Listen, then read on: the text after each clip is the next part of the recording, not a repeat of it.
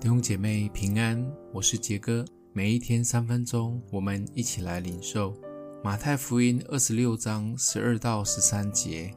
他将这香膏浇在我身上，是为我安葬做的。我实在告诉你们，普天之下，无论在什么地方传这福音，也要述说这女人所行的，做个纪念。在一个众多宾客聚集的地方。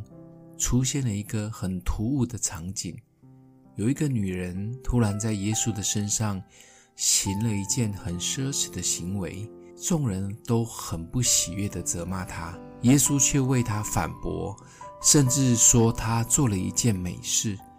更夸张的是，耶稣说这件美事要大家不管走到哪里都要称赞她。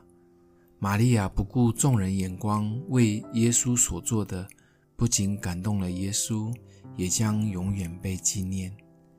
但玛利亚被称赞及被纪念的举动，需要付上代价的。她要勇敢，冒着被人责骂及不理解的态度，坚持做对的事情。她要有智慧，把握每一次可以服侍耶稣的机会。她愿意献祭。他献上了生命当中很贵重，甚至不舍的香膏给主。他要全心、单单的专注、全然的仰望，也相信耶稣是主。在我们跟随耶稣的道路上，我们是否能像玛利亚一样，做一件让耶稣感动的事呢？其实这是要付上代价的，甚至冒着被误解、被责骂的可能。